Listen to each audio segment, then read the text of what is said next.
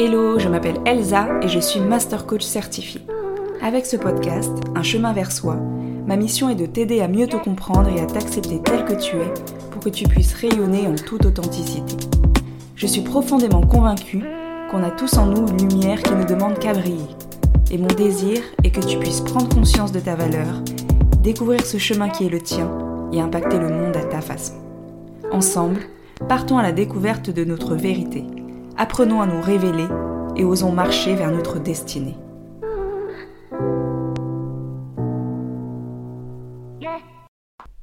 Je suis contente de te retrouver pour ce nouvel épisode de podcast. Mais si je suis tout à fait honnête avec toi, j'appréhende un petit peu. Pourquoi? Parce que si tu me suis attentivement, tu as dû remarquer que mon dernier épisode remonte un petit peu. Il s'est passé en fait tout le mois de mars et une bonne période du mois d'avril. Alors là, c'est un peu ma rentrée, c'est un peu ma reprise. Pendant plusieurs semaines, je me suis dit que je n'avais pas le temps. Entre mes ateliers que j'organise, que ce soit en physique ou à distance, mes coachés en individuel et la construction de mon programme de groupe, j'étais plutôt occupée. Oui, mais c'est vrai que quand j'étais salariée, en fait, j'ai jamais manqué aucun épisode.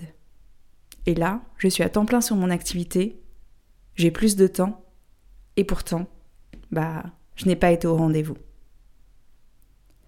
Je peux m'en convaincre que c'est la faute du temps, de mon agenda, et que, en fait, je pouvais pas faire autrement. Mais ce serait me trouver des excuses, et refuser finalement de prendre mes responsabilités. La vérité, c'est que je l'ai mis de côté ce podcast. J'ai priorisé d'autres choses. Parce que maintenant, le coaching, c'est ma source de revenus numéro un. Et j'ai l'impression de devoir faire des choix euh, plus business que des choix de cœur. Et puis, parce que j'ai traversé une phase de doute aussi. Cela fait plusieurs mois que j'ai lancé le podcast et j'ai eu des retours hyper encourageants, mais une part de moi espérait plus. Plus de commentaires positifs, plus de notes sur Apple Podcast et Spotify, plus d'impact en termes de chiffre d'affaires aussi, je crois. Et mon chrétien qui est intérieur, bah, il s'est emparé de tout ça, de mes pensées, de mes doutes. Et il m'a poussé à la procrastination, encore et encore. Mais il est temps de rompre ce cycle. Si je te dis tout ça, c'est certes pour t'expliquer un peu la raison de mon absence, mais c'est aussi et c'est surtout pour que tu puisses prendre conscience de ce que j'appelle les fausses excuses. Les fausses excuses, ce sont ces phrases, ces pensées que tu te dis et qui empêche de, de te lancer dans l'action. Du genre, j'ai pas le temps. Je veux pas lui faire de mal.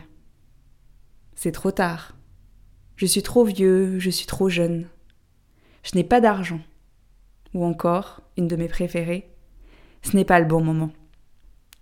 S'il peut y avoir un peu de vrai dans ces phrases, elles sont souvent des excuses toutes trouvées pour nous maintenir dans notre zone de confort pour nous maintenir complètement inactives et nous empêcher d'agir. Justifier le fait que on n'agit pas et se retirer une certaine culpabilité. Oui, on voudrait agir, mais on n'a pas le temps. Cela enlève notre responsabilité. Ce n'est pas de notre faute en fait. C'est la faute du temps, c'est la faute des autres, c'est la faute de l'économie. Et c'est la même chose avec toutes ces phrases. Celle que j'adore, je vous ai dit, c'est ce n'est pas le bon moment. Oui, tu comprends, c'est la crise en ce moment. Je vais quand même pas quitter mon job en CDI pour me lancer euh, dans l'entrepreneuriat. Alors, petite parenthèse, car je voudrais pas que cet épisode soit mal compris. Je ne dis pas forcément qu'il faut le faire, qu'il faut tout faire. Mais il faut se poser les bonnes questions et décider vraiment en conscience, et pas de manière automatique, pas pour se protéger,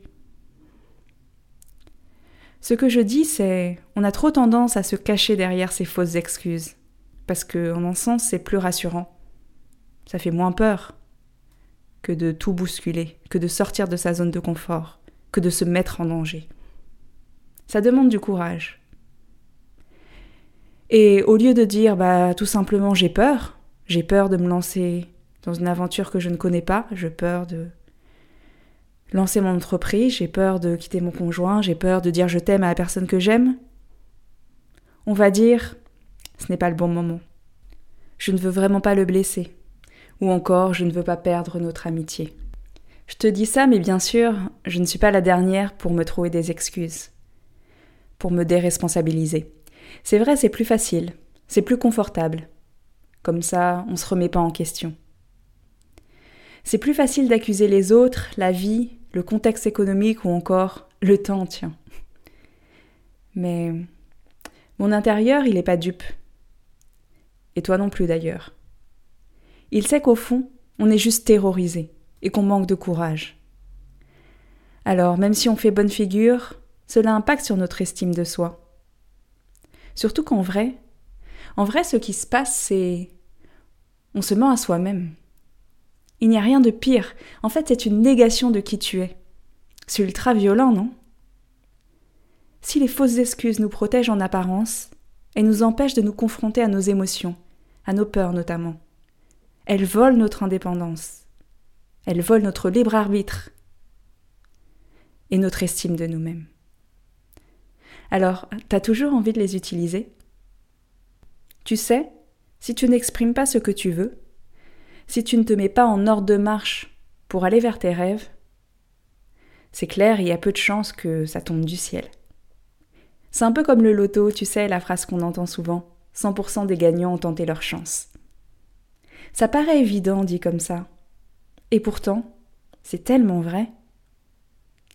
Alors demande-toi, quelles sont les fausses excuses que tu te racontes aujourd'hui? Est-ce par rapport à ton travail, à tes amis, à ton compagnon, à ta famille, ton projet d'entreprise Que sais-je? C'est quoi l'histoire que tu te racontes? Parce que c'est plus facile de te cacher derrière cette phrase que de passer à l'action, que de risquer de te planter, d'être déçu, d'être blessé. Prends une seconde, il y en a forcément. C'est quoi ces conneries que tu te racontes qui t'empêchent d'avancer? Sincèrement.